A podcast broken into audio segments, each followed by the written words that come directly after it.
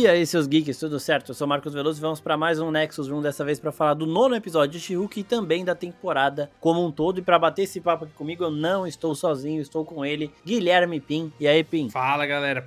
Finalmente o Marcos não gravando sozinho um Nexus Room, né? Faz tempo, faz tempo que, faz tempo. Faz tempo que você grava com companhia, né? E agora cheguei aqui pra, pra animar, ou talvez não, hein? Fica no ar. É, ó, no ar. Eu, vou, eu vou passar nervoso aqui, porque dessa vez eu vou falar tudo. Eu tava precisando de alguém para desabafar, porque quando eu tô falando sozinho de she eu fico aparentemente mais calmo até, né? Só que agora eu vou soltar tudo, né? É bom que você tá aqui também. E a gente vai começar antes falando do nono episódio, né? E depois a gente fala da temporada como um todo ali, o balanço geral aí da série. O que, que, você achou desse nono episódio aí? Que é um episódio que, mano, começa a descarrilhar. Eu falei, mano, porra que tá acontecendo aqui? E aí depois acontece uma quebra expectativa ali absurda que usa toda essa habilidade da she de quebra de quarta parede num nível assim que o Deadpool nos cinemas não tinha chegado nem perto de fazer, tá ligado? Mano, eu, eu adorei, assim, tipo. eu foda falar eu tava, eu, eu tava gostando muito da, da evolução da série, né? Até quando a, a gente falar da temporada como um todo, eu vou, eu vou reforçar isso, que as outras séries da Marvel a gente começou a falar muito bem dos primeiros episódios e depois foi fugindo um pouco do trilho. E pra mim, She-Hulk foi totalmente o contrário. Para mim, começou mal e foi só melhorando. E para mim, esse episódio é o, é o supra-sumo, sabe? Primeiro que a gente já começa naquele visual e é, emulando a série dos anos 70, se não me engano, né? Do Hulk clássico lá, do Luferrino. Exato. Né? E, porra, foi sensacional. Assim, eu, eu já estranhei, porque eu falei, puta, quer ver que o episódio inteiro vai ser assim? E, tipo, vai quebrar. É, ia quebrar assim, ia surpreender, mas ia quebrar muito o ritmo da coisa. Mas eu gostei muito porque já mostra também essa relação dela com essa liberdade que ela tem por quebrar a quarta parede, né? Que é até um ponto que eu fiquei pensando, porque lá no primeiro episódio o Bruce ele fala que ele tem meio que uma, uma vozinha que conversa com ele mesmo, né? Tipo, essa, essa relação entre Bruce e Hulk. E ela não tem. E aí eu fiquei imaginando, não sei se, se nos quadrinhos é, é assim, mas eu imaginei que nós somos essa vozinha com quem ela fala, sabe? Foda, Dessa hein? relação entre, entre Jennifer e, e She-Hulk, no caso. Então, eu gostei muito disso e essa, esse início desse episódio, que quebra um pouco totalmente o, o visual que a gente está acostumado, demonstra muito esse poder dela com a, a, a TV em si, né? Não só a, depois a gente vê que não é só com a TV, mas também com o universo da Marvel como um todo. Então, porra, foi, foi um episódio sensacional, assim, eu gostei bastante. Foi, isso aí é muito foda, essa sua interpretação também foi bem da hora, não tinha pensado nisso, mas faz sentido. E aquele negócio, né? eu tava gostando da série porque ela ia mostrando os bastidores de heróis lá que a gente não tava acostumado a ver. Então, tipo, ah, onde que os heróis que não tem o Tony Stark fazem seus trajes? Como que os heróis que não têm o jurídico do Tony Stark lidam com seus problemas judiciais e tudo mais, né? E foi legal ver esse, esse lado aí do universo Marvel que a gente não tava vendo. Só que aí, tipo, eu tava curioso para saber como eles iam terminar, né? Eu, eu tinha falado do episódio 8, que eu achei incrível aquele momento final lá da quebra da expectativa e da quebra da quarta parede dela, que ela aumentou muito a tensão para aquele final. Porque ela chega e fala: uhum. Nossa, não era para ter acabado? E agora? Agora será a grande virada, porque o episódio da semana que vem é o último. E eu já fiquei preocupado. Falei, cara, o que, que vai acontecer para ter essa grande virada? E a cena em si também me deixou muito incomodado, porque é uma ameaça que ela não conseguia lidar com força, né? Então, aquela foi uma cena realmente de muita tensão ali. E aí, esse final, que, tipo, era o momento das coisas acontecerem, quando as séries geralmente colocam aquele monte de explosão, né? Isso, inclusive, foi uma coisa que o pessoal reclamou de WandaVision, que ela foi numa, numa pegada e chegou no último episódio teve toda a treta, era raio de uma feiticeira, de, é, raio vermelho da Wanda, raio roxo da Agatha lá e tudo mais. E aí, tipo, é, aument, mudou muito o tom. É uma coisa que acontece com o filme do Quarteto Fantástico lá, o, o elenco do Miles Teller, que é um filme inteiro de ficção científica, numa pegada muito intimista ali, muito interessante. E aí, no último terço, é só porrada, é raio para todo lado, zona dos caralho. E aí, é, era isso que tava acontecendo em she e ela, mano, ela brinca com isso. E nesse momento que ela tem essa quebra, ela zoa tudo o que as pessoas se acham extremamente inteligentes por julgar da Marvel, né? Então, nossa, eu sou foda. Então eu falo que a Marvel tá mudando todos os heróis dela de mulher para homem. Primeiro que essa série inteira zoou esses incel idiota, né? Esses caras. Porque é, a gente percebe quando a pessoa não gosta da série, isso é um direito da pessoa. E a gente percebe quando a pessoa tem raiva da série por conta desses motivos, né? Então a pessoa não assume, tá? Ela não assume. Só que dá para perceber no, no estilo de comentário da pessoa. Lá no Instagram, inclusive, tinha um post lá de she e tal, E eu fiz o seguinte comentário: eu falei, mano, dá para perceber pelo tipo de comentário quem são os caras que fazem parte da inteligência, né? Que é aquela organização cheia de, de playboyzinho uhum. é, incel idiota. E eu falei, dá para perceber quem, quem não gostou da série porque realmente achou ruim porque acontece, né? Tem gente que não gosta de várias séries aí que as outras pessoas gostam. E quem não gostou porque se incomoda em ver uma mulher protagonista e tudo mais, tudo mais. Mano, teve um cara que ficou muito puto. Eu falei, mano, eu não citei nome de ninguém, eu, nunca vi ninguém morder tanto uma isca desse jeito, né? O cara, não, você não pode generalizar dessa, for dessa forma. Eu só achei ruim a série. Eu falei, mano, eu nem respondi um comentário dele, tá? Eu fiz um outro comentário. eu, eu, acho que ele nem tinha comentado nada. E, caralho. E aí você vê essas pessoas comentando coisas que são ditas na série por aquelas pessoas. É a mesma coisa. O que mais você vê aqui é, nossa, Hulk mulher. Ai, o Hulk é Nutella. Ai, o filho dele é Nutelinha. Ai, não sei. E tá tudo lá, sabe? Quando eles mostram os caras da inteligência, eles mostram esse tipo de comentário. Nossa, é uma mulher Thor, uma mulher Hulk, eles não têm criatividade. A gente tá vendo isso aqui. Quando eu abro oficina com post de she eu vejo isso. E quando eu assisto she eles zoam isso, tá ligado? Então, porra, é, é uma quebra de quarta parede num nível, assim, surreal, tá ligado? É muito foda. E quando ela sai para mudar o roteiro, porque tava de novo caindo no clichê de super explosão e que acontece tudo. Hulk caindo do céu, Abominável saindo na mão, a Titânia ali, não fazia nada de sentido. Eu olhando pro lado falando, mano, o que, que eu tô assistindo? eu, aí... tava,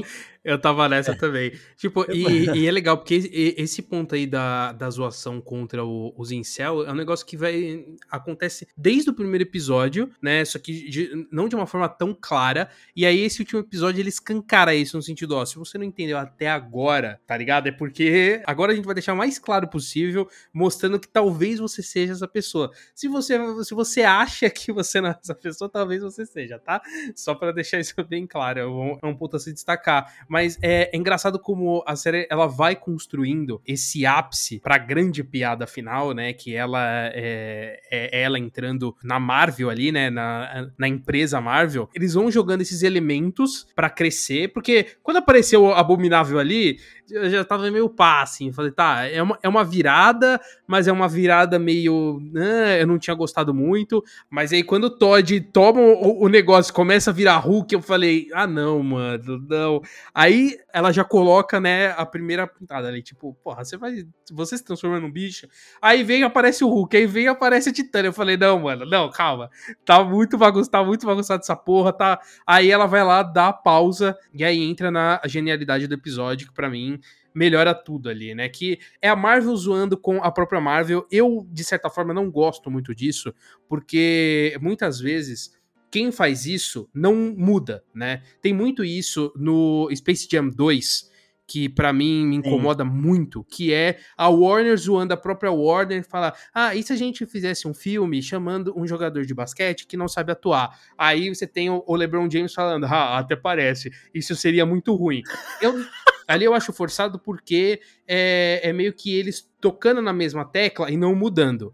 A Marvel aparentemente quer mudar isso, né? Não sei se ela vai mudar. Então, fazer essa piada agora funciona, porque pega todas as críticas que foram pegas desde o do fim de Ultimato, principalmente, pegaram tudo isso e fizeram essa piada no final de She-Hulk. E aí, se lá na frente mudar, né? Principalmente essa questão da fórmula, quando ela entra e ela conhece o, o Kevin, que puta que pariu, que coisa, foda, coisa foda. maravilhosa. E aí eu li que eles queriam ter colocado um boné no robô, mas aí o Kevin Feige não gostou. Porque será, né, Kevin Feige? Mas teve, mas... mano. É aí que tá, a, a, a janelinha lá pra lanterna é um boné. Eu, eu é verdade, isso. é verdade, é verdade. Ele, ele, não deixou colocarem, mas ele foi tapeado, né? Igual os caras que queriam é. censurar as coisas lá e as, os caras conseguiam passar umas informações escondidas. É, mano, foi muito foda. Antes de você continuar, só tenho uma pergunta para você. Quando ela entra no menu do Disney Plus, você achou que tinha dado problema no seu aplicativo?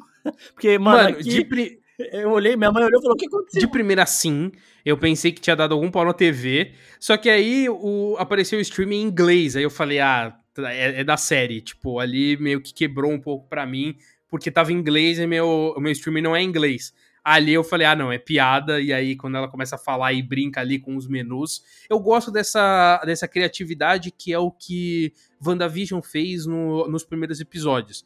Né? Sim. Que é uma coisa que a gente elogiou muito, que é essa brincadeira com a própria TV. E aí você ter a She-Hulk, que é uma personagem que tem a, a, a liberdade para brincar com isso, porque a gente não precisa questionar, ah, mas por que, que ela faz isso? Por que isso? Porque a gente não precisa buscar lógica na She-Hulk em alguns pontos, depois eu trago minha, minhas pontuações sobre outras coisas do universo em relação à lógica, mas nela em si a gente não precisa dessa lógica, porque ela é uma personagem que se apresenta dessa forma, da mesma coisa que é o Deadpool. A gente não precisa uh, buscar lógica no, no Deadpool porque ele é daquela forma, ele é aquela forma caótica, então qualquer coisa que ele fizer a gente aceita, da mesma forma a She-Hulk também ali, quando ela invade o menu da Disney Plus e depois invade a própria Marvel em si, que foi, que foi muito foda, assim, eu gostei demais. Uma coisa muito muito foda também é que, mano, vários atores assinam um contrato com a Marvel e tiram foto naquela tela azul, naquela parede azul que tem o Marvel Studios em vermelho atrás. Quando ela entrou ali, eu falei, caralho, o Ryan Reynolds tem uma foto lá, quando ele anunciou que ele ia realmente fazer Deadpool 3 com a Marvel. É, alguns atores ali, se você pesquisa é, Marvel Studios Office, vai aparecer aquela sala que tem as armaduras do Homem de Ferro. Aquilo, mano, foi muito foda isso. A, a mulher Não, que fala um com vídeo, ela... Tem um vídeo da atriz da Kamala Khan que ela, ela fez, acho que stories, alguma coisa lá na Marvel. E você vê toda aquela ambientação, você vê aquela mesinha ali do, da recepção. Tipo, é, é muito, muito foda. Muito foda, muito foda mesmo. A mulher que fala com ela é a Jessica Gal, que é a, a showrunner da série, né? A roteirista principal ali. Ah, é, que da hora. É, então, todo mundo ali. E, mano, tem umas. É muito boa conversa, né? O cara fala: tem coisa que tem que estar tá em filme de super-herói. Tem coisa que tem, não dá pra tirar, né? E ela, não, dá sim, porra. Essa é outra história. Isso aqui é uma série de advogado. E aí ela. Que foi é... totalmente Matrix 4 também, né? Exato. Que brinca com essa coisa de deles conversarem com a produção Matrix se conversando é. de como fazer um, um, Matrix 4. E aí discutindo, ah, não, tem que ter o bullet time, tem que ter tal coisa, porque é elementos clássicos ali. Então, essa zoação com o próprio universo quando bem feito, diferente Exato. de um Space Jam 2, aí eu acho que funciona. É, eu achei muito foda também quando eles falam, né? Não, mas isso aqui é a ideia do Kevin. Ah, não vou falar com o Kevin. Ninguém fala com o Kevin. Então eu gostei muito dessa forma que eles trataram o Kevin Feige ali também, né? E quando ela fala, não, eu vou falar com o Kevin, eu falei, mano, caralho. Quando ela entrou na sala, foi puta que pariu. Se o Kevin Feige aparecer aí, acabou o mundo, velho. É. Mas... O que estragou essa experiência foi a legenda, né? Porque a legenda tava com a, a, as siglas, né? Kevin Exato, tava com o sigla e aí você meio que desconfiava que não seria ou Kevin Feige em si, sim, uma, alguma outra coisa. Então isso, é, isso então, infelizmente isso acabou atrapalhando um pouco a experiência, mas assim, nada muito é, atrapalhou o episódio, né? Exato. É, tipo, mas foi, foi muito foda essa, esse momento que eu tava, eu tava ali vendo uma coisa nova, tá ligado? Tipo, uma, eu não esperava ver isso nessa, nessa série nesse momento. E eu tava admirando ali cada, cada quebra, cada passo que ela dava ali. Ah, entrou nos estúdios, ela entrou na sala dos roteiristas, ela foi ver o Kevin Feige caralho, isso foi aumentando muito, tá ligado? E quando ela chega lá no Kevin Feige, né, que é um. No Kevin, que é um robô.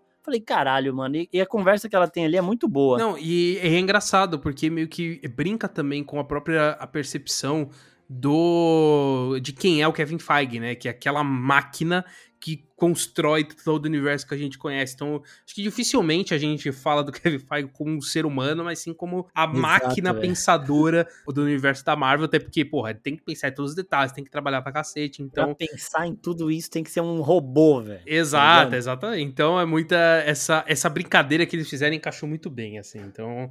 Gostei é, bastante. E a zoada que ela dá nele também é muito boa, de tipo, ela fala uma, uma mudança lá que tem que fazer e ele, ah, dá pra fazer isso? Hum, interessante. Tipo, aí ele começa. Ela, ó, oh, eu não quero que o Emil vire o, o abominável. Aí ele, ele começa a pensar ali nas coisas, recalculando rota, né? E é muito foda porque ela tá de novo conversando com o público muito nos, nas coisas que o público tá falando aqui fora. Tem um episódio de she que ela fala: o Wong aparecer na sua série é certeza de uma semana positiva no Twitter. E, e isso realmente aconteceu. No episódio, depois do episódio episódio que o Wong aparece, todo mundo falou bem ali no Twitter, celebrando o Wong ali. E aqui, de novo, ela pergunta dos X-Men, mano. É a primeira isso vez que os X-Men são, são citados.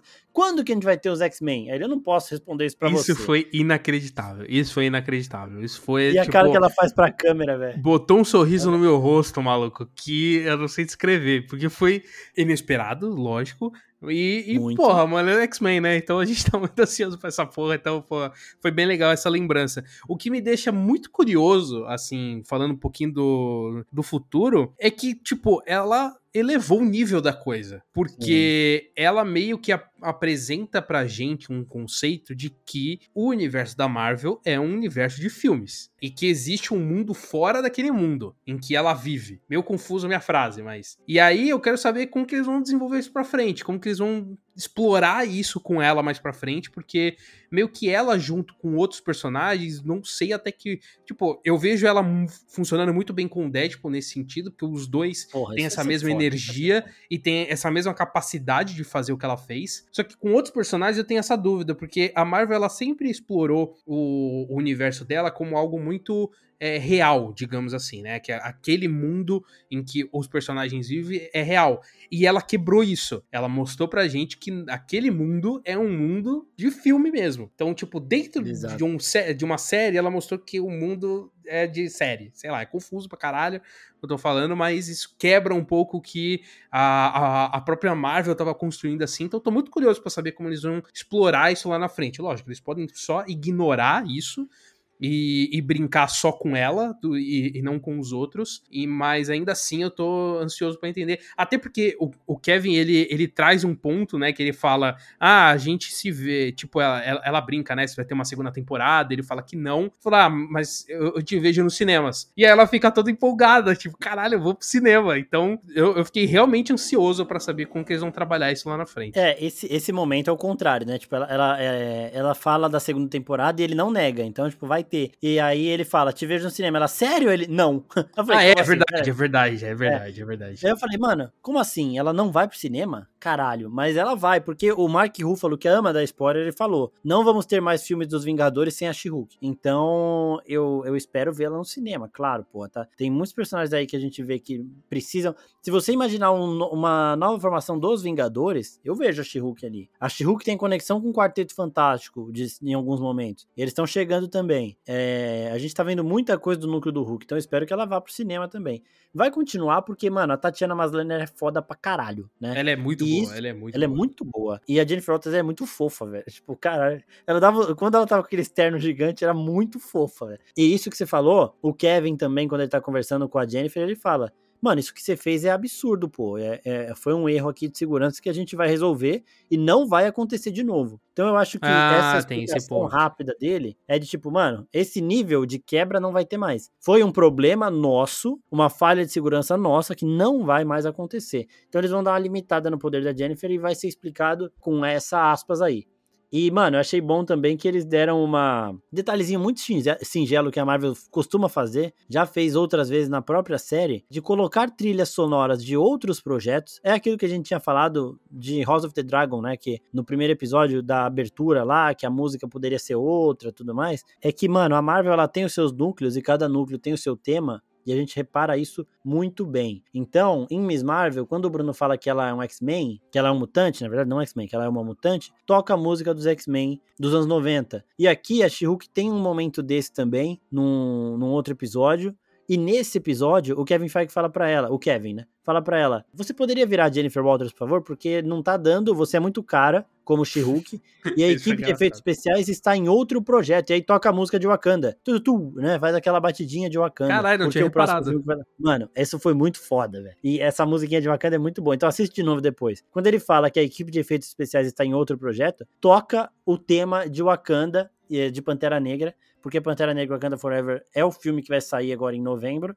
E no momento em que eles gravaram isso daí, a equipe de efeitos especiais realmente estava focada ali em Pantera Negra. Eu acho que ainda tá, né? Porque os caras falam aí, reclamaram muito da Marvel nesse sentido, que, tipo, os filmes eles terminam os efeitos especiais, tipo, na semana de estreia, tá ligado? Quem nunca, então, né? Então, mas.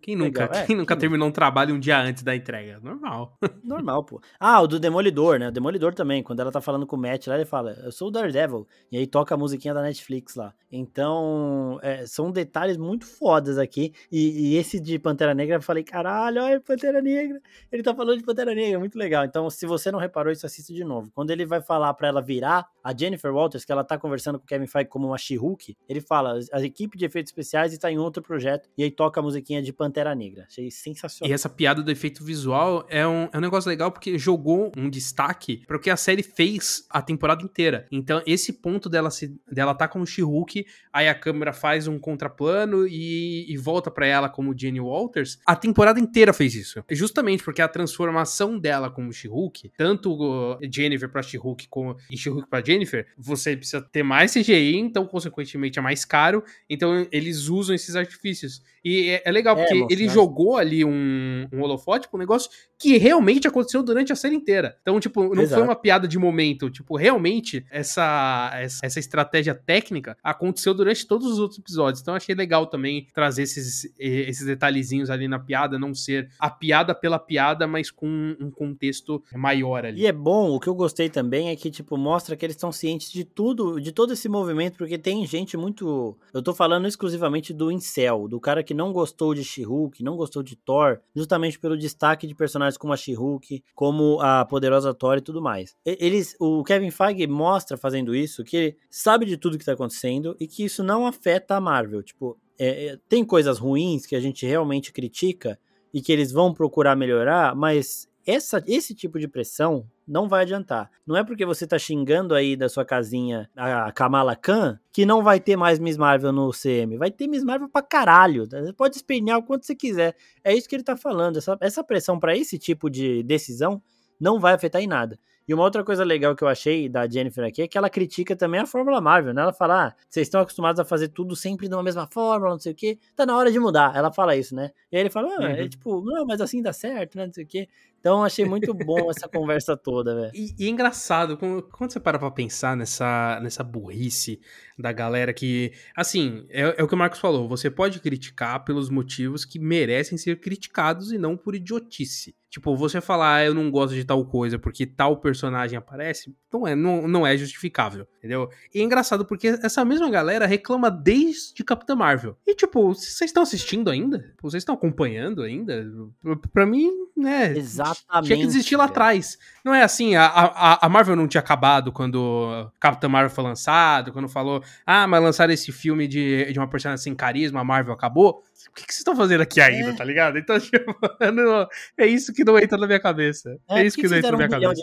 de pra Capitã Marvel? Por que, não, que E pra pessoa isso? tá criticando o que tá acontecendo em She-Hulk, significa que ela tá assistindo She-Hulk. Então, e critica tipo, na quinta-feira, né? Saiu o episódio já foi lá. É, então. É o, é o é. fã, é o principal fã. O, o, o hater é o principal fã, na verdade, né? E, tipo, é, e ele vai continuar ó, lá gritando, só que ele tá gritando. Ele, ele tá gritando pro Kevin Feige achando que Kevin Feige escuta alguma coisa, né? É, então, é, então e, e, eu vi uma coisa muito maravilhosa no Twitter. Twitter é de graça, tá, gente? Só pra avisar. é muito maravilhoso que hoje, o dia que a gente tá gravando esse podcast, eu também passei ali uns bons 40 minutos fazendo isso que é entrar em, em, em tweets sobre She-Hulk, pegar comentários dos incel e colocar embaixo do. responder o comentário dele com uma foto do Todd. Então, é tipo. Porra, é, o Todd com um balãozinho de conversa em cima. Não precisa nem falar nada. É, você está você tá Não precisa nem falar nada. É, eu só joguei lá. É muito rápido, sabe? E, mano, tem gente que fica puta. Tem gente que não consegue suportar a, a ideia de que é aquela pessoa. Tá não, eu não sou esse cara. Não, você é esse cara. É. Entendeu? Você é esse cara. Você tá falando a mesma coisa, tá ligado? Então eu ia lá e colocava embaixo de um comentário de um incel babaca a foto do Todd falando: Ó, oh, quem está falando isso? É esse cara aí, né? E, porra, velho, isso é muito gratificante. Ver os caras espumando é muito, é bom. Muito engraçado velho. mesmo. E, e, aí a gente percebe. E, gente, dá para saber. Quando você, você. Tudo bem não gostar da série. Acontece, tá? Tem gente que não gosta de, tipo, porra, é, eu conheço gente que não conseguiu assistir Breaking Bad, por exemplo, não gostou. Mas aí que eu digo, não assistiu. Começou e parou, tá ligado? Tem isso também. É... E aí, ah, não, eu vi gente falando isso. Não posso parar She-Hulk porque ela faz parte de um universo compartilhado. Se eu parar She-Hulk, eu não vou saber o que acontece. Amigo, assiste o filme lá. Se você vê alguma coisa que você não entende, aí você volta. Não, assiste resuma. Isso, isso aí nunca Exatamente. Isso aí, isso aí é papinho. É, isso aí é papinho. Isso aí é papinho. É pra, aí os caras, porra, é, ai, acabaram com o Demolidor. O que, que, que acabaram? Vai tomar no seu cu. Acabaram com o Demolidor onde, Mano, isso, velho? Tá muito e, foda. Isso, isso do Demolidor foi realmente incompreensível, assim, porque o personagem não mudou absolutamente nada. Ele não mudou nada. Beleza, ah, mas ele tá mais, ele tá mais piadista. É, então, primeiro, a série de comédia tem esse detalhe. E Exato. outra, tipo, é, é o que você falou em vários outros episódios aqui, que o personagem tem várias versões, né? Ele não é um, algo, algo fechado. Mas ainda assim, lógico, existia preocupação, até minha, inclusive, de como eles iriam trabalhar o Demolidor, porque esse Demolidor ele já tá pré-estabelecido, né? Porque é o mesmo ator de uma série da Netflix, que já tem um universo próprio, que tinha um tom próprio que não combinava com. e que não combina, na verdade, com o que a Marvel vem fazendo. Principalmente não combinava na série da She-Hulk. Só que a forma como ele é introduzido, ele mantém a essência dele como personagem, só que ele é adaptável para com quem ele conversa, porque nas cenas de ação ele continua o mesmo, é o mesmo personagem. Ele tá igual tirando a qualidade da cena, né? Porque o que a gente vê ali na, na série do Demolidor em plano longo, plano sequência nas batalhas dele, aqui já não teve isso, mas aí não é uma culpa do Demolidor. Então, não, não tem justificativa para criticar. Se tu, tu tá criticando porque você quer criticar e é isso, né? Você quer se sentir bem de superior aos outros porque você acha que porque você leu um quadrinho do do Mark Miller, você já entende tudo sobre o personagem. Exatamente. E aí, é isso que eu falei mesmo também, de, que você lembrou bem agora, que são as, a gente percebe muito quando a pessoa ela vai na onda de, de modas da internet e quando ela realmente sabe o que ela tá falando. O Demolidor, ele tem diversos tons nas HQs, e quando ele aparece em HQs de outros personagens, isso falando de quadrinhos que vocês amam tanto usar como justificativa para essas merda que vocês falam ele aparece em um, um, outro tom, tá ligado? Em, de outro jeito. E, de novo, gente, dá para saber, é nítido no tom do comentário que você. É, é, nítido quando a gente lê o comentário e fala, putz, essa pessoa realmente teve problemas com a série, não gostou, não conseguiu. Putz, essa pessoa aqui é o Todd, tá ligado? Dá pra saber, velho. Não, não, tem. Não adianta, tipo, é, você espernear em relação a isso. Até porque a série mostra esse comentário na série. Se você assistiu a série e você viu um comentário que você costuma fazer na rede social, você tem que falar, putz, será que eu pareço esse cara? Exato. Mano? Coloca a mão na consciência. exato, entende, exato. Tá mas esse ponto do. O, o, argumento do. Ah, não é assim nos quadrinhos é um pouco que me irrita muito. Porque. Você sabe, eu, eu li um comentário hoje no Instagram da oficina que foi o seguinte: quando a Disney comprou a Marvel, a Marvel acabou. Eu deixo eu avisei lá e vou avisar aqui de novo. O único filme da Marvel sem a Disney é o, Homem, é o Homem de Ferro de 2008 e o Incrível Hulk, tá bom? De 2008 também. Então, Pantera Negra, Ultimatos, Guardiões da Galáxia, Guerra Infinita, são todos filmes da Marvel com a Disney comprado. E eu falei, eu respondi isso pro cara e o cara falou: é, mas é isso mesmo, começou a piorar daí. tá te tirando, né, velho? começou a piorar ontem. É, exato. O cara, não, o cara manteve, e, tipo, a Marvel começou a piorar em 2011. Por que, que não acabou então? Caralho, né? É, acabou, em 2011, Ultimato, né? acabou em 2011, é. mas ela foi assistir Ultimato no cinema na pré-estreia, tá? Não é que ela. Então, velho. Não é que ela desistiu da Marvel em 2011. Não, ela foi na pré-estreia de Ultimato, gostou, comemorou, tem tudo esse apoio. É, mas... Essa pessoa não é única, tem muita gente que faz isso, tá ligado? É isso que eu queria. Acabou quando a Disney comprou. Que isso, cara? A Disney comprou em 2010, mano. É, o, que, o que você pode falar, e eu vou concordar, é que provavelmente a Disney acabou com Star Wars. Isso, isso eu posso até concordar, dependendo da obra, mas enfim. É, mas essa questão do, dos quadrinhos, uma coisa que me irrita nesse tipo de argumento é que parece que a pessoa ela fala isso muito da boca para fora, no sentido tipo assim, ah, eu li um quadrinho. Só que você ler um quadrinho e você entender o quadrinho são coisas completamente diferentes. Você pode só ler, mas não conseguir Exato. interpretar o que aquele autor quis dizer. É a mesma coisa do cara que lê que lê o Watchmen e acha que o, o Rorschach tá certo tá ligado? Defende o Rorschach. Você não leu o Watchmen, tá ligado? Você leu, você, você viu as imagens, você viu as palavras, mas você não leu o Watchmen, tá ligado? E Jack é a mesma Snyder. coisa. É, então, é, eu tenho, eu tenho, eu tenho certas defesas ao Watchmen do, do Zack Snyder, mas eu, eu não discordo totalmente de você. Mas esse ponto eu sinto que as, a, a, as pessoas não conseguem, às vezes, interpretar os personagens. A gente viu muito isso no Anéis de Poder, no sentido de tipo, ah, mas o Tolkien não escreveu isso ah, dessa forma. Mano, é você interpretar. Essa voz que você fez foi muito boa. Muito boa, né? Muito boa. Muito é, boa. é, inspiração do Casimiro, isso aqui. Que ele, ele imitando é, velha é exatamente assim, é muito bom. Mas é no. Mas é no sentido de, tipo assim, ah, mas a Galadriel não faria isso, tal personagem não faria isso. Então você não leu, tá ligado? Você viu as palavras ali, mas você não leu, não conseguiu interpretar o que o autor quis dizer, não, né, não, não conseguiu entender aquilo ali e acaba usando esses argumentos rasos no sentido, ah, mas eu li o quadrinho, ele não é dessa forma. Tipo, não, não é argumento. Então. Você pode ficar 60 anos lendo quadrinho. Se eu chego hoje e assisto um filme, eu sou um fã igual a você. Você tem mais conhecimento é, então. do, que, do que eu, você consumiu mais esse personagem, mas ser fã não é só isso, tá ligado? Exato. E assim também, o que eu vejo muito de pessoas que falam, ah, eu li o livro, eu. É, eu leio o quadrinho, é, às vezes é a pessoa, tipo, viu alguém comentando isso e vai repetir o argumento dessa pessoa. Então ela joga essa carteirada torcendo para que a outra pessoa que tá falando com ela não tenha lido. Porque se a pessoa lê e refutar, ela não sabe continuar. Né? E aí a gente já percebe isso também. Tipo, ah, eu vou falar aqui que eu li os livros de Tolkien porque eu sei que muita gente não leu e aí o cara vai parar de discutir comigo. Só que se o cara tiver Exato, lido, se é. fode. Né? Porque e isso acontece, velho. Acontece muito. Da pessoa que vem, porra, é, direto, a gente vê isso aí com tudo, com House of the Dragon, com Anéis de Poder, com She-Hulk, com, com Marvel, assim, então, mano, é uma, tudo da Marvel que sai, porra, é, e aí a gente percebe de novo que a pessoa tá procurando motivo para criticar uma coisa, porque ela, a crítica que ela quer fazer, ela não pode fazer, né? Tipo, ela, tá, ela tem meio receio de falar isso em público tá ligado? Mas assim, falando de She-Hulk no geral, uma outra coisa também, no final desse, desse nono episódio, o Kevin tinha falado para ela, né? Ó, oh, a gente precisa botar o Hulk aqui do nada, porque a gente tem que falar o que aconteceu com ele, né? Não sei o que ela, não, não, deixa isso pro filme, né? Ela fala isso.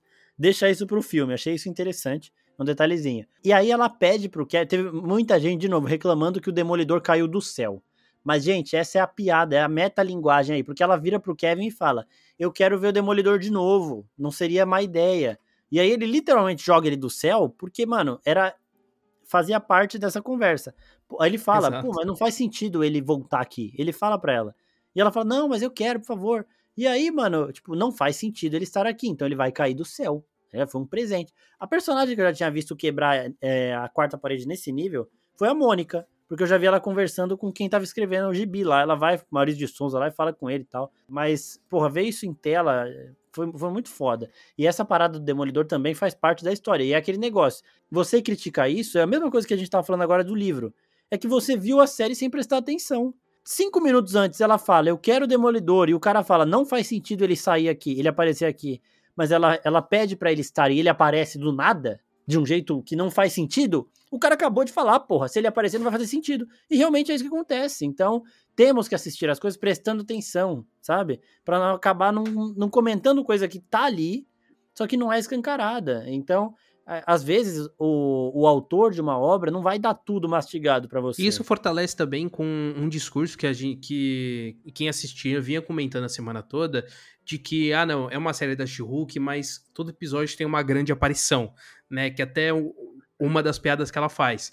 E aí você vê que ali não é que a, a série escolheu colocar o, o, Demolidor no final, não. É mostrando que ela tem o controle. Ali ela tinha o controle da narrativa. Sim. Ela tinha o controle da própria história. Então, porra, faz todo sentido ali ele aparecer. Lógico, faz sentido, mas ao mesmo tempo não faz sentido, mas tá no contexto, sabe?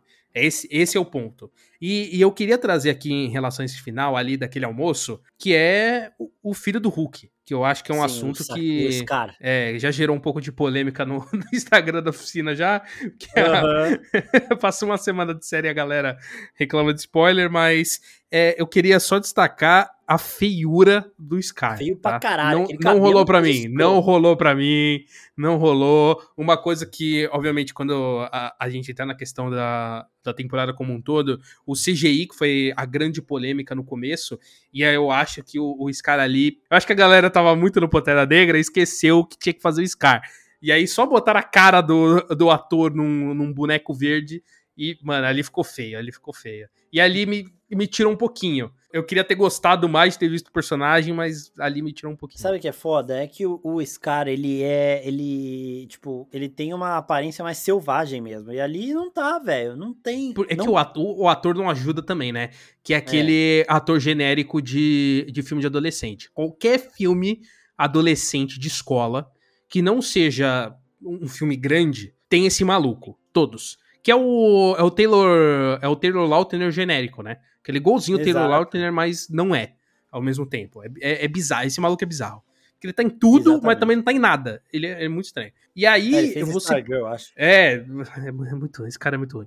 E aí você percebe que, tipo, é simplesmente a cara dele encaixado num boneco. Ali foi. Ali foi. Uh, e, e é engraçado, porque o CGI da série, ao meu ponto de vista, foi melhorando a cada episódio para mim, o começo é. Uh, ali, triste, o começo é doloroso. O começo é doloroso. E aí depois ele vai melhorando, você vai aceitando mais, tipo, é, você percebe que a, a she ela tá visualmente melhor, assim, o CGI dela tá melhor. O que é curioso, né? É porque normalmente você dá muito mais destaque nos primeiros episódios e depois vai piorando do que o contrário. E aqui Exato. foi isso, né? No, no começo tava muito ruim, depois foi melhorando, e mas aí chegou no, no Scar ali foi foi triste, foi triste. E isso me passa aquela sensação de que, mano, eles iam ampli é, melhorando as coisas com a série já saindo. Então, tipo, ah, pra esses episódios não deu porque já lançou, mas pro outro dá. E vai melhorando. É possível. É, e aí, mano, isso que é foda, porque o Scar, o Scar, ele é mais. tem uma cara mais selvagem. Tem um personagem que ele não tem nada a ver com o Hulk nesse sentido parental aí. Que ele é meio Cree, meio Screw, que também deve chegar logo na Marvel, que é o Hulkling, né? Que o nome dele até indica, as pessoas às vezes confundem ele com um jovem Hulk, que ele sim tem a aparência parecida com o do Hulk, mas tem essa cara mais de um molequinho mesmo. E agora o Scar não. O Scar não, ele tinha que ser um, um cara selvagem. Nos quadrinhos, ele, a primeira vez que ele encontra o Hulk, ele tá caçando o Hulk porque ele acha que ele foi abandonado. E aqui já mudaram isso também. Então, sendo que essa é a boa parte da primeira trama dele, eu não sei como eles vão fazer o, o, o Scar se encaixar aqui. Ele é um personagem muito interessante, só que visualmente falando foi, foi realmente triste, tá ligado? Para mostrar isso, era melhor ter falado, ter, sei lá, mostrado o Hulk conseguindo ligar pra Jennifer e falar, mano, eu vim aqui para sacar porque tem um filho meu aqui, o Scar, e guardar, mano. Não, tipo, fala, ele existe, todo mundo sabe, mas mostra num filme. Quando tiver mais tempo de trabalhar esse visual, porque realmente é, o ator não ajuda, mas se você tá usando um personagem de CGI, dá para você esconder isso. Uhum. E isso aí eles não fizeram. Então, para mim foi uma cena muito curta e desnecessária de ter ali. Porque, mano, não era o, o, jeito que eu queria ver o personagem. E aquele cabelo horrível. Ele lançou a moda do calvão aí, que tá todo mundo gostando, os caralho, mas ali não funcionou, cara. Desculpa. Não deu certo, não. Não, ficou esquisito. A tropa do calvo. Agora, ó, alguns personagens maravilhosos que tem nessa série. A relação da Jennifer Walters com o Demolidor, o Matt Murdock, é muito foda. Não, são impecável, muito fofos. Impecável, impecável. Impecável. Ele na família lá, o pai dela também é muito foda, tá? O pai dela, ele, mano, tacando mangueira nos repórteres, ele acalmando a filha dele quando ela sai da prisão, ele fala, todo mundo é preso. isso é muito bom, velho. Não, filha, calma, todo mundo é preso um dia. Tipo, calma que isso é normal. É muito foda. E a amiga dela, velho, a Nick, ela é muito foda, porque ela passa uma vibe muito, tipo, de amizade ali. É muito da hora de ver. Quando ela chega na casa da Jennifer Walters lá e ela fala, mano, tem um cara fantasiado de demônio andando na rua. E aí ela olha e fala, a gente tá feliz? Tipo, é muito legal, tá ligado? Então, ela passa uma vibe muito boa. O Pug é muito foda, que é aquele advogado lá que é bom moço, né? E no momento que ele tem que ser cuzão, ele, é, você vê ali o desconforto dele, ele, mano, eu fico puto com isso, e todo mundo, é, não sei o quê. É, ele é muito da hora também. Então, tipo, tem uns personagens muito foda aqui. A Madison e o Wong, mano, ela chamando ele de Wongers ali, eu fiquei uma semana falando Wongers, porque é muito bom também, muito engraçado, velho. Sem falar no estilista, né, no look lá. Puta merda. Pô, o cara é Modas homem. O estilista foi muito bom, porque é, é isso que você falou também, dá um contexto para esses personagens mais mundanos, né? Que é o que você falou, os Vingadores que estão lá no, lá no auge, né? Eles têm o. Eles tinham pelo menos o Tony Stark ali como um grande a, ajudante ali a, a, ter as roupas, ter as armaduras, a mesma coisa o, o T'Challa em, em Wakanda. Então, eles tinham Exato. todo esse esse apoio. Agora, esses heróis mais mundanos ali, ele, a, a, gente não tinha essa, essa visão. E você ter esse personagem estilista ali, eu achei bem, achei bem interessante introduzirem isso. É, é um personagem muito cativante, então isso foi bem legal. Então, porra, só, só acertos nesse sentido. Eu só tenho um ponto de crítica principalmente aos primeiros episódios, que estava me incomodando muito. Primeiro, tinha toda a questão do CGI, que eu acho que realmente ali no começo deixou a desejar. E tinha também uma questão de que a série não, não tinha deixado muito claro o que ela queria. para mim, os três primeiros episódios eles são bem complicados, assim, eles são bem difíceis, que eu não, eu não tava gostando muito. Primeiro que eu não tava entendendo muito a proposta da série, parecia que, assim, vão apresentar um monte de conceito e é isso. Eu tava jogando meio que pro ar assim, e aí depois do quarto episódio pra frente deixa bem mais claro, estabiliza melhor os personagens, a relação deles, e também melhora um ponto que tava me incomodando muito no começo, parecia que todo o mundo, aquele mundo da she era bobo.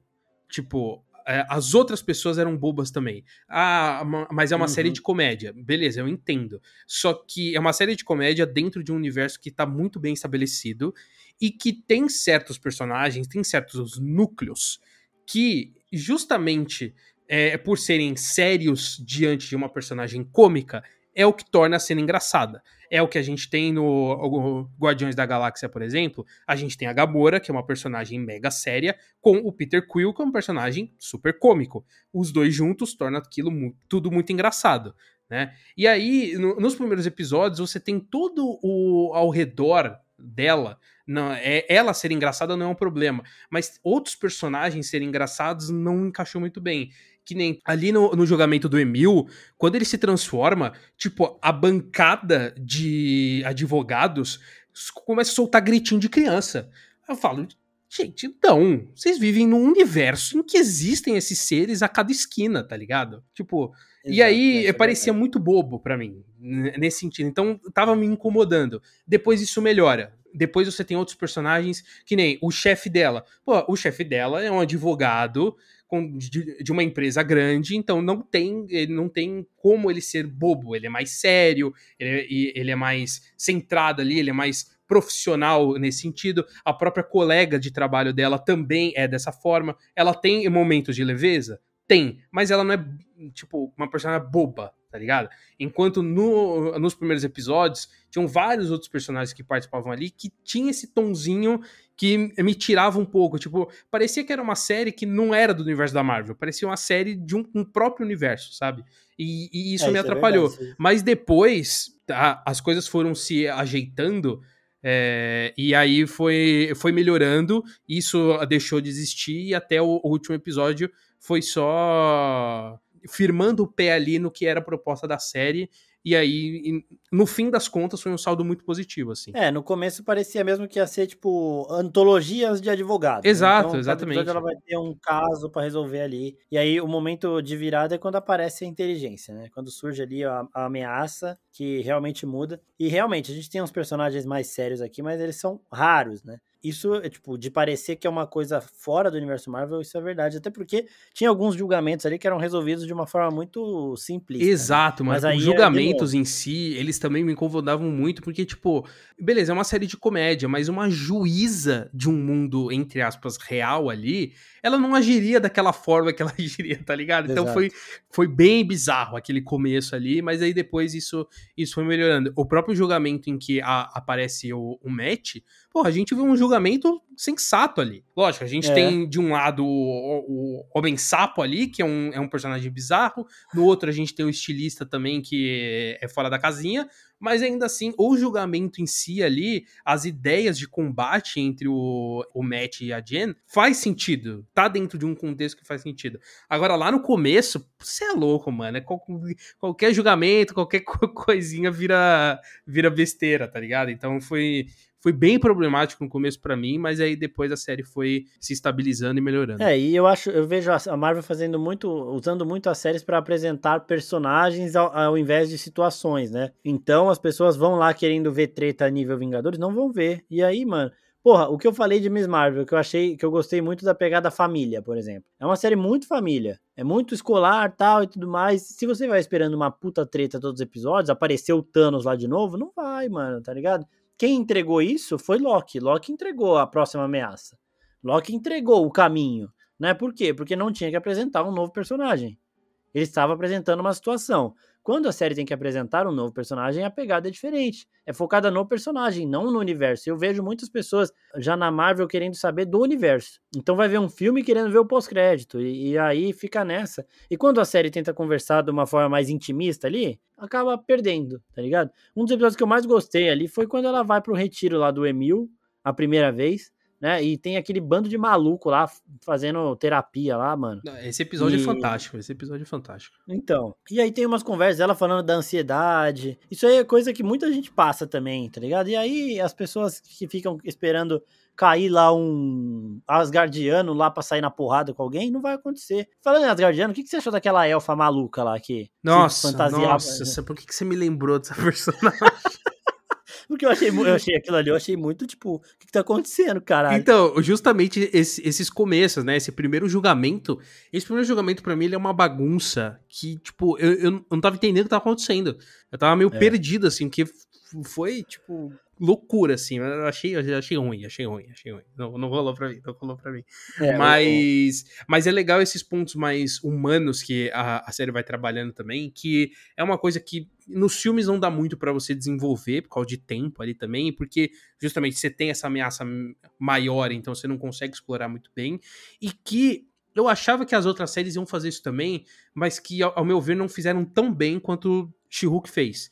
Talvez acho que por ser uma personagem nova e você não tem uma expectativa grandiosa para ela, mesma coisa a Kamala, você acaba desenvolvendo melhor esses pontos mais humanos ali, né? Porque, hum, para mim, o, o Falcão e Soldado Invernal não explora isso tão bem, porque ele cria uma ameaça muito grande, e aqui é algo menor ali, é um conflito que ela tá vivendo, um conflito real, eu, é, é isso que eu gosto, não é uma coisa que, tipo, ah, você tem a, a gangue dos cabelos molhados. Como que é o nome do, do bagulho lá do, do Gavião Arqueiro? Puta, moletom, mano, é, a gangue do moletom. Ah, é, a gangue do moletom. É. Puta, aquilo era engraçado pra caralho. Viu? Então, é engraçado, mas é muito fora da, da realidade, sabe? E aqui não. Não aqui dá pra entender como eles trabalham pro rei do crime, por exemplo. Exato, e aqui você tem uma ameaça realmente real, que, tipo, a gente vê no dia a dia da vida real. Esse é o ponto, é isso que, que, que eu acho que torna mais interessante. Porque a gangue do moletom, porra, tudo vê. Agora, um troll de internet que vai te xingar ali só por você ser mulher, você vê isso todo dia, tá ligado? Então eu acho que é, essa ameaça acaba sendo um pouco mais, assim, acho que conecta mais a gente, porque a gente sabe que isso é uma realidade. A gente pode não viver, no caso eu e você aqui que a gente tá falando, mas a gente sabe que existe. A gente sabe que as pessoas sofrem com isso todo dia e não são atacados por gangue de moletom, tá ligado? Então eu acho que esse é, ponto é, acaba acertando muito bem, que é o que a Kamala acaba apresentando muito bem também, né? Que envolve também ali um, uma questão de preconceito de, de onde ela vem, né? Não só que a, a, a ameaça ali da com damage control, mas ainda assim traz um, uma realidade que a gente sabe que existe. Eu acho que as outras séries fogem um pouco disso, então acho que essas daqui elas acertam mais. Para mim, She-Hulk acerta mais do que Miss Marvel. Miss Marvel, para mim, o meio da série é, é um pouco problemático para mim. Eu, eu, gosto um pouco do final, tenho minhas críticas, mas gosto do final. E gosto do início, principalmente. A, a meiota ali, eu tenho, uh, tenho um certo rancinho. Uhum. Mas eu gosto, eu gosto também. É, uma coisa que você me lembrou agora, falando isso aí, é que um comentário também que eu li, que eu falei, mano, não acredito que eu tô lendo isso, é que um cara falou assim, essa série é uma merda, eles acabaram com personagens importantes, tipo o Senhor Imortal. Você conhecia o Senhor Imortal não, não, antes Até o, não, teu eu, personagem não era conhecido, tá ligado? Não, eu, eu, tive que ler esse comentário as quatro vezes pra entender. que Eu falei, mano, o cara tá falando isso mesmo. É, e a galera também é foda. Não mano. dá. Que Senhor Imortal? Foda-se Senhor Imortal. Ninguém conhece o cara, mano. Leapfrog vai reclamar agora que o sapo aí não vai. Foi, tiraram o sal dele. Tá tirando, né? é, então, a gente vai entendendo essas coisas aí. Mas realmente, é isso que a gente acabou de apresentar aqui. Nós temos ressalvas à série em si. Né? O nosso, nós temos problemas ali. A gente enxerga alguns problemas na série iguais às outras séries. Só que, mano, são problemas que existem reais e que algumas pessoas se importam mais, outras menos. Agora, tem reclamação que não dá para você esconder a sua real natureza, caralho. Então, pra, pra, você que tá ouvindo isso até o final, o Incel provavelmente já desligou no meio, né? Quando a gente começou a tirar um sarro deles aqui, acho não, que se, já, se, se ele deu play, ele já tá errado. Esse é um ponto. É, se ele deu play, ele tá exato, errado. Exatamente. é, porque se o cara. Essas pessoas também. Se escuta falando. O que eu mais vi, mano, eu vi isso daí acontecendo em todos os. A maioria dos portais, né? De, de tipo, tipo oficina mesmo. é, os grandes, Jovem Nerd, Melete e tudo mais, falaram da série, falaram bem. E, e, o que eu via nos comentários era: vocês estão sendo pagos pela Disney. Pô, queria eu. eu. Então, eu fiz um, eu falei um bagulho de Chihuahua que os caras falaram que eu tava recebendo. Fiquei puto, velho. Mas é, é, tem, é melhor. Tipo, por exemplo, eu vi o, o Afonso Solano lá no MR, do MRG lá falando, né? Tô esperando o boleto até agora da Disney. Mas é, são as pessoas que já estão acostumadas com esse tipo de comentário idiota. Eu fiquei puto a hora que eu ouvi isso. Mano, não acredito. E, e aí, é, tá ligado? Então a gente vai perceber essas coisas. Mas a série não é um, um poço de perfeição também. E agora o que eu é, gostei Mas eu acho é que ela acerta muito também no que ela se propõe, né? Uma coisa que você falou muito durante os outros episódios. Ela se propõe ser uma série de comédia que vai tocar em certos pontos de discussão. E é isso que ela faz. Tipo, ela acerta muito bem pô, para mim foi uma série, era uma série muito gostosa de assistir. No começo foi difícil? Foi. No começo Exato. eu admito que eu tava assistindo meio forçado. Foi. Só que aí depois, com a série melhorando, foi sendo um prazer na minha semana assistir. E eu realmente me divertia. E o então Inteligência, então... e o Inteligência dava medo também, né? Porque parecia um fórum de Deep Web pesado. A primeira vez que aparece, as mensagens que eles falam da Shihulk ali são muito pesadas, né? Então já tem essa, essa parte da ameaça também, que é algo que você falou, real. A gente pode não viver, mas aí cabe, é só você ter um pouco de empatia que você vai perceber tem muita gente Exato. que passa pela E acaba não coisa. sendo uma série vazia também, eu acho que isso é o ponto, né? Não é uma comédia por ser comédia, mas é uma comédia que toca em pontos a Marvel até então não tinha tocado, que principalmente a relação ah, feminina ali da Jam, né? Então a gente vê esse ponto de vista dela, que no caso eu e você aqui, a gente não tem muito é, essa vivência, então meio que joga um, um holofote naquilo que a gente pode não enxergar todo dia, sabe? Então, é, além de ser uma série de comédia engraçadinha e divertida, também toca nesses pontos importantes que faz a gente discutir toda semana. Então, eu acho que isso acaba enriquecendo mais, sabe? Não é só uma série por ser uma série, mas traz esses pontos legais de debater também. Exatamente. É, então, é, o saldo é positivo aqui para mim. Sabe? É, foi uma surpresa muito boa esse último episódio em relação a tudo que eu estava esperando, né? Não esperava isso de jeito nenhum. Isso não vai acontecer de novo, né? Seria muito apelo no meio de uma, de uma treta com o Kang lá, ela poder fazer isso de sair fora e falar com o Kevin Feige. Não vai acontecer, eles já falaram que essa porta foi fechada. E é isso. E, e para encerrar, uma coisa que eu falei no Instagram também. Se fosse, se fosse o Deadpool fazer. Eu amo Deadpool. Só que se fosse o Deadpool fazendo as coisas que a Jennifer Walters fez, nesse sentido de quebra da quarta parede, muita gente que está reclamando disso estariam aplaudindo. É só isso para acabar. Então é isso, pessoal. Muito obrigado a todo mundo que ouviu até aqui, a todo mundo que respeitou a opinião mesmo discordando dela, e a todo mundo também que participou dos outros podcasts, quem gostou também da série, quem tá gostando dos nossos conteúdos, quem tá incentivando a gente lá nas outras redes sociais também. Eu quero agradecer a todo mundo que ajuda esse projeto aí seguindo, e também um agradecimento especial ao Pink, que toda semana, todo dia lá tá fazendo, trabalhando com os podcasts aqui. São três essa semana aqui de novo, três podcasts. É coisa pra caramba. E muito obrigado. O carinho de vocês a resposta de vocês é que ajudam a gente a entregar esse tanto de conteúdo. Então é isso, pessoal. Até a próxima. Valeu e valeu, Pim. Valeu, pessoal. Até mais. Tchau, tchau.